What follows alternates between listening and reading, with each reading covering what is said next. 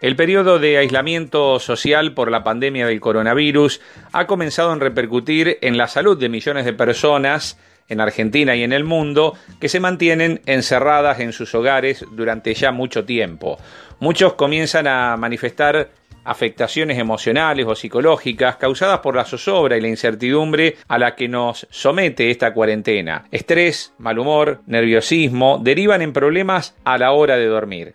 El doctor Claudio Aldaz es neurólogo, especialista en trastornos del sueño aquí en la ciudad de Rosario y le contó a Nacional qué clima observa por estos días en aquellas personas que padecen insomnios.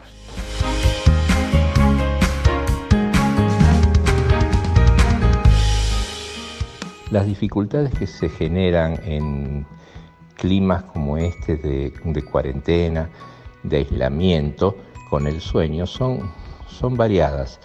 Pueden tener un, origen eh, en cuanto a los temores, las angustias que generan todas las cuestiones vinculadas con la enfermedad en sí misma y también eh, las consecuencias en cuanto a lo laboral y económico. La gente eh, de esta manera es probable que pueda pasarla muy mal y una de las maneras de expresarlo es eh, teniendo cierta dificultad para dormir, eh, con un déficit en la conciliación del sueño o, bien un déficit en el mantenimiento, con despertares recurrentes, con un despertar matinal demasiado precoz. Todo ello hace a una eh, calidad y cantidad de sueño magra. ese es un, un, aspecto. la otra cuestión también que hay que considerar es que por el aislamiento, por la no actividad, por el cambio de rutina tan importante y, en forma aguda, eh, es fácil que eh, el sueño empiece a desordenarse. Eh, lo más común es que se haga un retardo de fase de sueño al no tener ningún tipo de compromiso de horario en la mañana, entonces, eh, la gente que hace se entretiene en la noche con algún, algún video, con alguna película, eh, se acuesta muy tarde, total no tiene compromiso de horario en la mañana.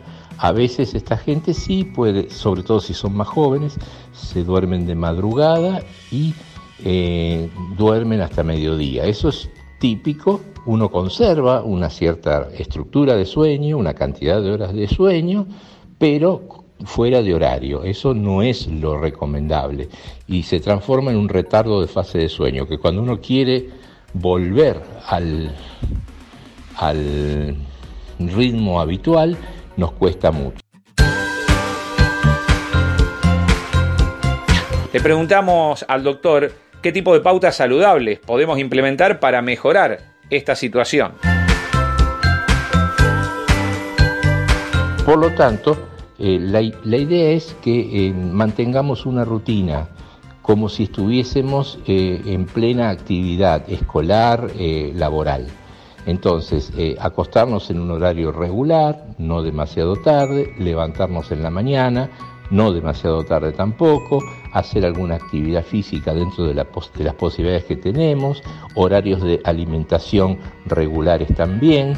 Es decir, hacer una buena higiene del sueño a pesar de que estamos con un tipo de vida muy diferente al habitual. Eh, además también hay que considerar que el tener un, mantener un buen sueño, una buena calidad de sueño, también nos, eh, nos hace más resistentes a todas las agresiones externas, como puede ser este virus. Entonces, la inmunología también se nutre de un sueño de buena calidad.